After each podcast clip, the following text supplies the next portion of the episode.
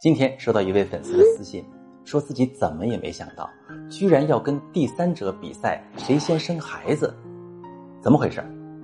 这位女士说自己以前呢一直忙于工作，没把生孩子纳入计划，而一天妻子无意中翻到丈夫的短信，第三者逼她离婚，她说正准备要孩子，不能离婚。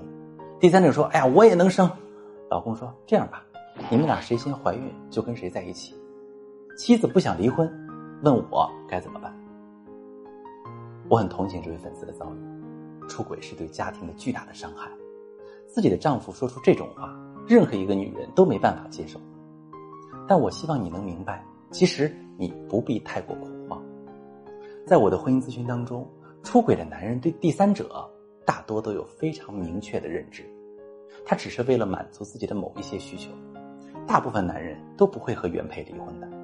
毕竟，离婚会让他们面临很大的社会压力，因此，这位女士最大的重点绝对不是如何比第三者更快的怀孕，而是要看清楚自己跟先生在相处中的问题，修复已经产生隔阂的感情，去填补先生心里面需要第三者来填补的那部分空缺，这才是让老公斩断和第三者联系，并且回归家庭的王道。